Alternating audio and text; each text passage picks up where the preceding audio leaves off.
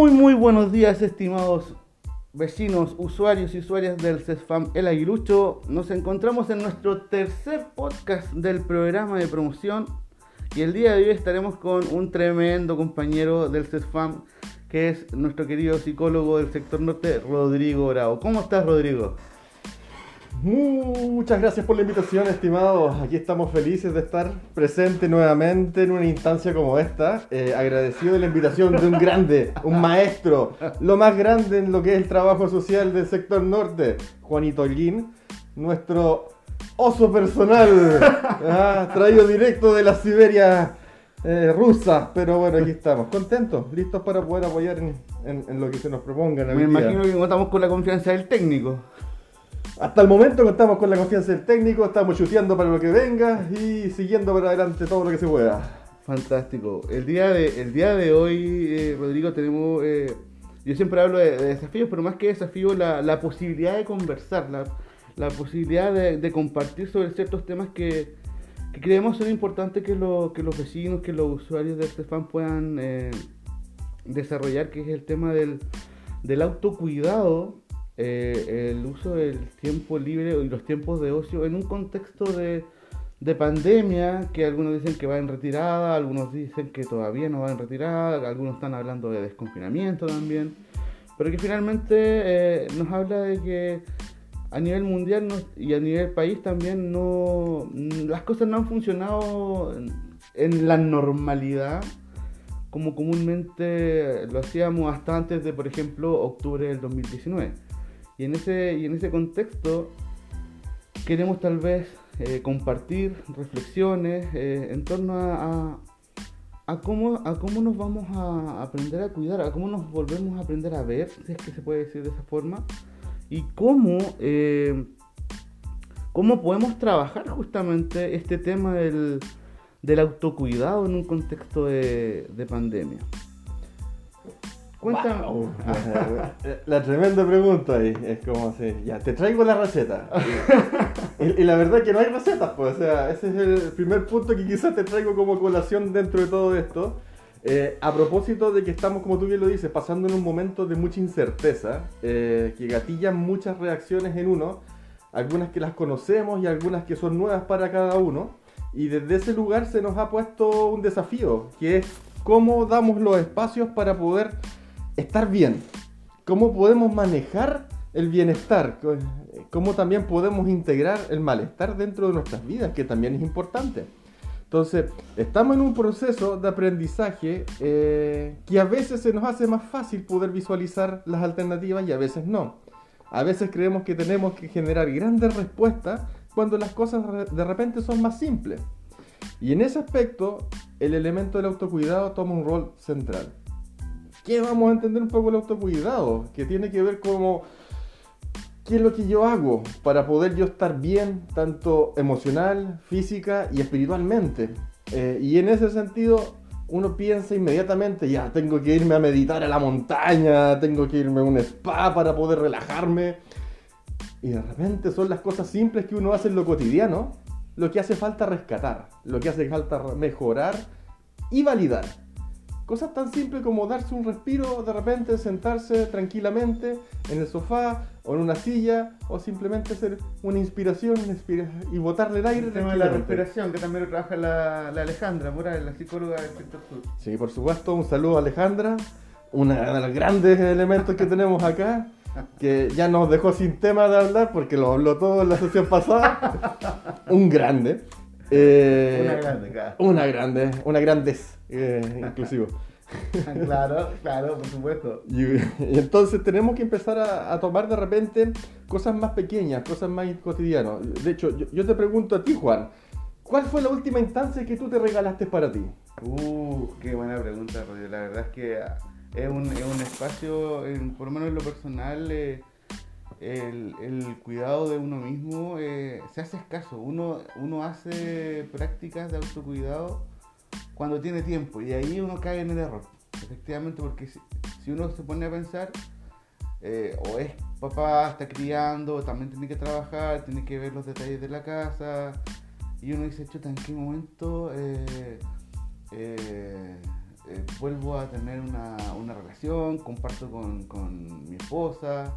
Son un montón de temas que, son difíciles, la verdad. Y yo creo que en lo personal, hemos, yo he intentado hace ya unos buenos meses intentar el espacio, por ejemplo, de, de ver una película los días viernes y después de la película tener un espacio de conversación más tranquilo, ¿me entiendes? Y ahí en este caso me he preocupado de con mis redes, en este caso con mis familiares, poder tener ese espacio en que me puedan ver a, mis hijos y finalmente podamos tener con, con, mi esposa los espacios que necesitamos para poder recrearnos, conversar y, poder efectivamente hacer una, una, vida en pareja que también es un, es un desafío y y significa un autocuidado también de, dos. A veces el autocuidado está hablado, es personal, pero también se involucra a otros que son cercanos a ti. Creo que eso, pero ahí justamente tocamos otro tema que es clave. ¿Cómo tenemos autocuidado si no hay red de apoyo? Si no hay quien nos ayude a tener un, contexto de contención. Justamente tú tomaste varios puntos que si revisamos lo que nos relata Juanito, son todas que se dan dentro del contexto del hogar, todas que son dentro de lo posible, que tienen que ver con que no hay que generar grandes estrategias, sino es permitirse espacio, permitirse instancia y volver a reconectarse con cosas que son simples. Y dentro de eso está el ocio, el ocio como un elemento central para poder darse un momento de relajo para uno, para interactuar con los otros que son cercanos a uno, por ejemplo la familia, en este caso está la esposa, están los hijos, eh, yo también, relato aquí la experiencia personal que yo tengo, por ejemplo, con, disfrutar con mis hijos. Eh, el permitirme jugar con ellos. Eh, y no jugar simplemente porque hay que jugar, sino jugar porque quiero jugar y quiero pasarlo bien con ellos. Por ejemplo, claro. y eso ha requerido simplemente ser el desgaste de usar mi imaginación y atreverme a sumergirme en el mundo de la imaginación de mi hijo.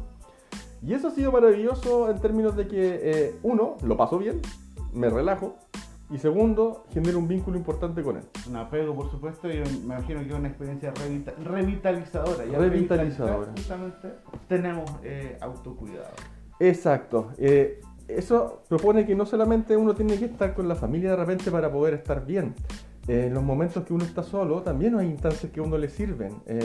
hay instancias donde, no sé, uno puede permitirse sentarse eh, a leerse un libro. Esa es una práctica interesante que dice Rodrigo, estimado oyente. Eh, no, nos está, no, no estamos a veces permitidos a darnos el, tiempo de leer. O sea, hablar de leer el periódico cuando ahora tenemos eh, el periódico por internet, los medios de comunicación masiva como la televisión y la radio también.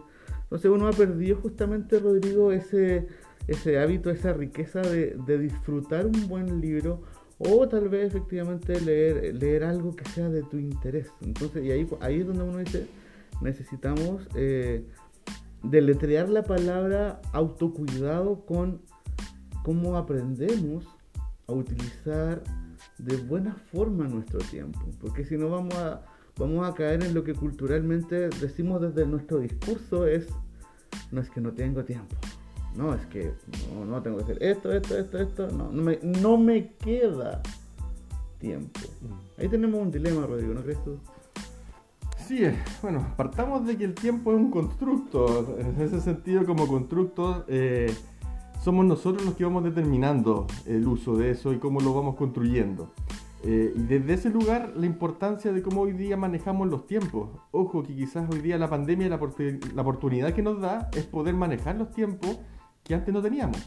Entonces se nos abre una oportunidad dentro de este momento complejo de poder aprender a manejar nuestros tiempos y permitirnos espacios para nosotros. Cosas que de repente no habíamos podido hacer. Eh, y eso creo que eh, hoy en día es una posibilidad que está dentro de nuestros alcances, el poder administrar el tiempo, darnos un espacio, regalarnos un espacio a nosotros mismos. Eh, y poder permitir hacer esas cosas. Por ejemplo, nosotros planteamos la lectura. La lectura es un, elemento que genera muchos beneficios en diferentes niveles. Pero no solamente eso, el tema de repente está en poder sentarse, respirar, ejercitar la respiración, poder regalarse de repente, verse una buena película como lo hace Juan los días viernes, eh, poderse darse la oportunidad de comer algo rico si es que uno quisiese. Eh, Estaba pensando justamente en en prácticas de, autocuidado, que esto abordan varios, varios temas, eh, queridos usuarios. Tenemos todo lo que tiene que ver con el, bienestar emocional, físico, como dice Rodrigo, el espiritual, lo social. Involucran todas estas aristas, pero como estamos hablando de, buenas prácticas, eh, hace dos semanas atrás eh, saqué todos los juegos clásicos que uno jugaba cuando era niño, que eran juegos de mesa. Ponte tú eh, el, el, naipe inglés y jugamos eh, un juego que se llamaba El Nervioso. No te puedes, no te puedes imaginar, o, quería, quería audiencia, no se pueden imaginar cómo nos reíamos. Éramos los cinco en la mesa, pero muertos de la risa, simplemente contando las cartas y cuando obviamente te tocaba el, número mismo que tú decías sin verlo, todos tenían que finalmente apretar, eh, poner la mano sobre la mesa y el último que quedaba con la con la carta, eh, o venía la mano, se quedaba con todas las cartas. Y eso provocaba una risa. Entonces yo, yo dije, estos espacios han sido revitalizadores, nos ha permitido sacar aquellas cosas que uno empieza a dejar de lado por, por la velocidad con la que nosotros como seres humanos nos movemos, Rodrigo. Sí, pues e, es importante eso que tú mencionas, que, que rico esa experiencia de poder rescatar cosas que estaban. Eh, la experiencia de uno, eh, recuerdos de la infancia, qué hermoso. Eh, y en ese aspecto poder hacer y replicar patrones, y qué mejor con la familia tú lo que planteas bien, eso, me, parece que, sí, que es una invitación también a poder reencontrarse con uno mismo, a, mirarse nuevamente eh, y poder a lo mejor conectar con aquellas cosas que uno quiso hacer y no pudo hacer. Eh, sí, yo estoy de acuerdo un poco con el concepto de que muchas veces estamos en función del deber ser más del querer ser. Eh, y quizás este es el momento de poder darle un poco de tiraje a ese querer y quererse. Eh, y ahí donde está el poder darse un espacio para permitirse, a propósito tanta C, eh, de, poder darse momentos para uno a través del ocio eh, y no considerarlo eso como una pérdida de tiempo. Mm, qué interesante. Asociamos el, asociamos el ocio, fíjate, y también está construido culturalmente. Asociamos el concepto de ocio a, tiempo perdido y está súper instalado. Entonces hay, un proceso importante de, cómo tenemos que ir resignificando que el ocio no significa necesariamente en el mundo de la vida de las personas perder el tiempo, sino que incluso pudiésemos decir vivificar el tiempo, diversificar eh, el cuidado por uno y por quienes nos rodean, que son importantes para nosotros eh, y tomarlo como un buen uso del tiempo, finalmente, Rodrigo. O sea, invertir en uno siempre es un buen, un buen uso. Eh, yo creo que en ese aspecto es eso, es regalarse esa instancia y poder conectar con lo que uno más le gusta. Eh, es difícil darse esos momentos, sí, y quizás hoy día la pandemia nos permite esa posibilidad de poder tomar los tiempos, no solamente de reflexionar sobre uno, de concientizar lo que está pasando, sino de regalarse momentos. Y aquí es donde, insisto, invitamos un poco a, mirarse, a abrirse las opciones y empezar a hablar respecto a diferentes momentos que uno se puede brindar, desde lo emocional, como poder empezar a, cómo yo trabajo mi bienestar, cómo yo me permito sentirme bien. Eh, y ahí de repente no son tanto, vuelvo a insistir el tema de no hay que tantas las recetas, sino que empezar a escucharse qué es lo que uno necesita, eh, volver a conectar con la necesidad de uno y empezar a mirar qué es lo que me hace falta para poder yo estar mejor. Eh, y ahí empezar a, pasar de la preocupación a la ocupación y construir elementos que nos vayan ayudando a sentirnos mejor. Por ejemplo, desde lo bienestar emocional que estamos eh, hoy en día empezando a tener ahí algunas dificultades. También está el bienestar físico. Yo me siento ahí que soy un poco patúo al hablar de eso. Eh. Bueno, yo no me quedo atrás tampoco. sí, pues sí, sí. A, los auditores que no nos conocen, eh, imagínense cómo somos ahí un par de guatones. Eh, pero con buen ánimo, buena actitud. Y, que le ponemos talento cuando hay que ponerle talento en los bueno, Por supuesto, por supuesto. y no nos quedamos atrás y no por eso no podemos hablar de esto, sino al contrario, hablamos desde el conocimiento de la causa. Desde la experiencia misma. De la, de la empiria pura. Entonces podemos entender ahí que de repente es un tema que uno posterga, pero es importante. Entonces ahí uno empieza también a dar el cuidado físico y ahí hay que empezar a mirar desde qué es lo que uno puede hacer, eh, cómo yo me puedo reactivar y qué buscar. No todas las formas sirven para cada cual, cada cual tiene que buscar su ritmo. Hay diferentes estilos de, formas de poder ejercitar el cuerpo y ahí hay que buscar cada cual la que más le convenga. Ahí, es interesante eso, se está hablando mucho actualmente, bueno, ya hace algunos años del famoso eh, mind, mindfulness. Ahí hay muchos e- ejercicios efectivamente que pueden incluso encontrar en, en, en plataformas como YouTube o, como diríamos en, Chile, el Google, ¿ya? Podemos encontrar un montón de tips y ejercicios que nos permiten efectivamente eh, ejercicios en torno a, nuestra mente, a nuestra, a nuestra capacidad de hacer ejercicio y que no significa finalmente estar yendo al gimnasio una hora, eh, cinco días a la semana, sino que pueden ser pe- pequeñas cosas que nos van a, a permitir sentirnos mejor con uno mismo. Y como tú bien dices, Rodrigo, todas las personas somos distintas. La forma en que encontramos un, bienestar emocional a partir de prácticas de autocuidado pueden diferir mucho de un usuario a otro. Me acuerdo de, la posibilidad de una, de una usuaria que atendí hace unos meses que, que fuimos encontrando justamente la necesidad de ella de poder encontrar un espacio para sí misma. Y, lo volvió a encontrar con algo como la música. Se dio cuenta que el cantar llenaba su espíritu, llenaba su alma. Y empezó a generar esta práctica y de verdad eh, eh, le cambió muchísimo la perspectiva en cómo enfrentaba el estrés, eh, las crisis de pánico que tenía. Entonces es increíble cómo una práctica de autocuidado le generó un bienestar en, un montón de otras áreas, finalmente, Rodrigo. Y en este caso la música le, le, fue un fuerte, no solamente escuchándola, sino también cantando. Mira qué interesante su experiencia de, cómo uno puede ir descubriéndose eh, dentro de todo esto y encontrar qué elementos te pueden ayudar a sentirte bien. Eh, y ahí hay que empezar a explorar. Yo he ido explorando también en algunas instancias.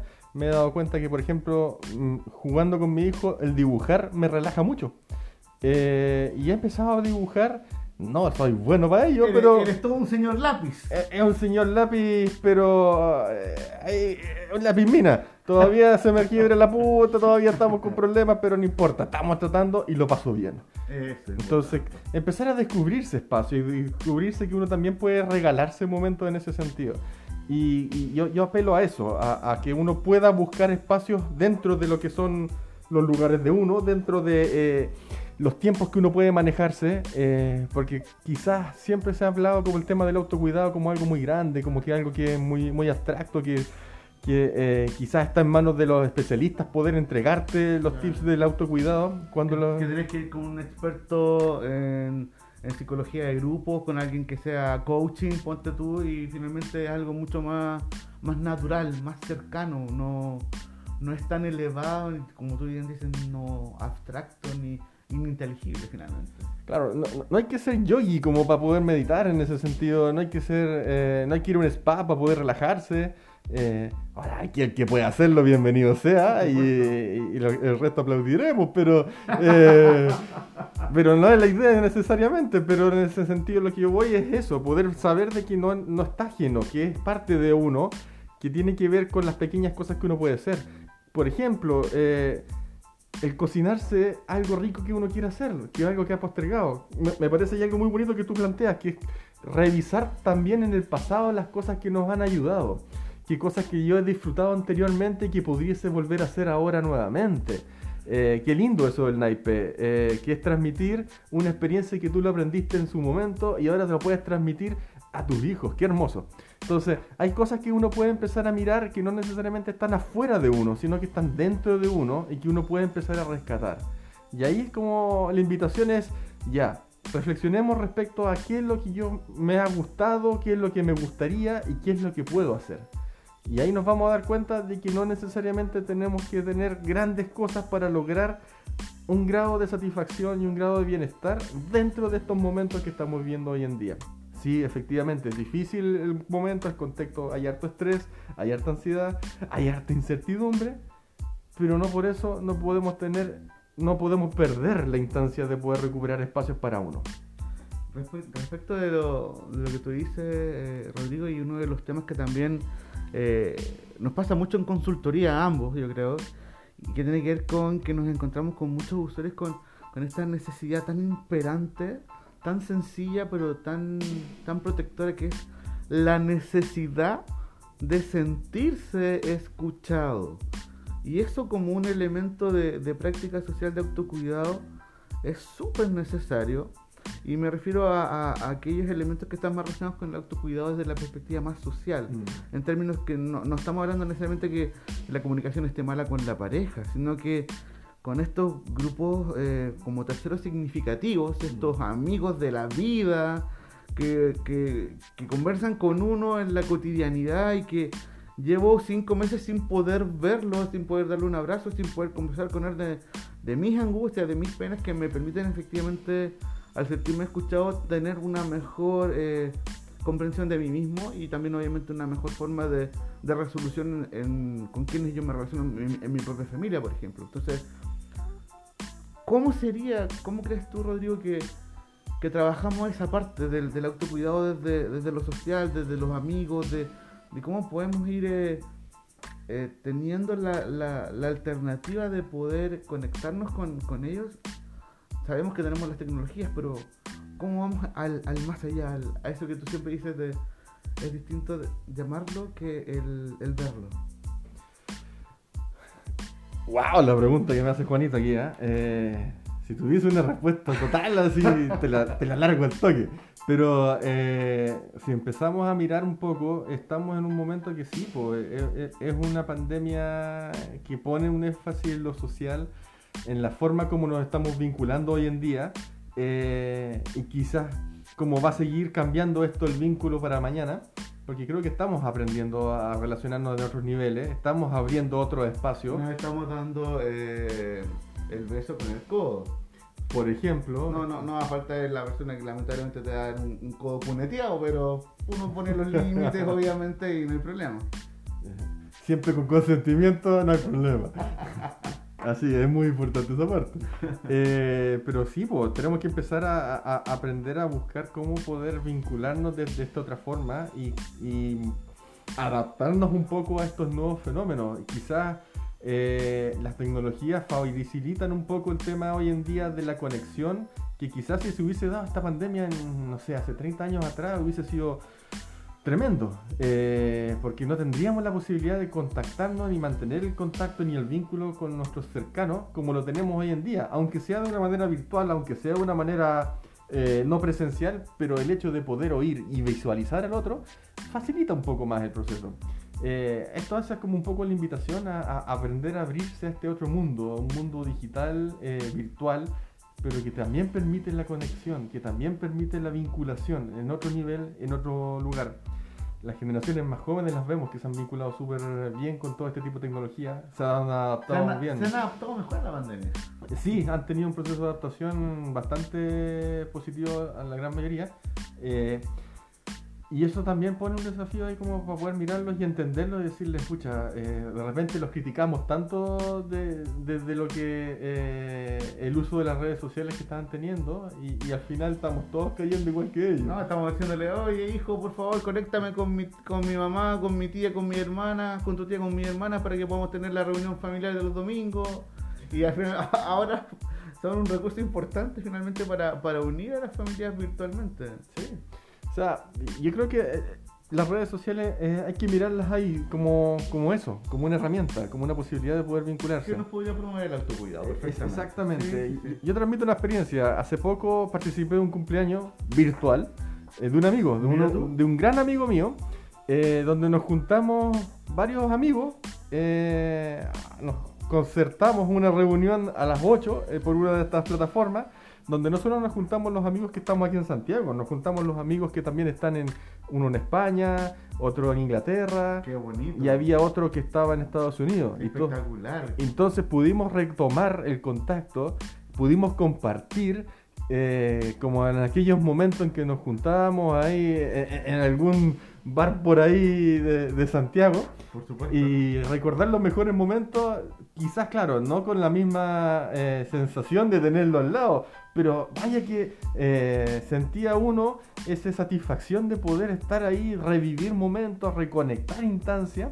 Y creo que me pone en énfasis entonces de la importancia que tiene el poder también permitirse esas posibilidades de valorar los momentos y, tomar que hoy en día las redes sociales, las tecnologías son facilitadoras para poder un poco eh, no reemplazar, pero sí compensar lo que es la carencia que estamos teniendo a nivel social en este sentido.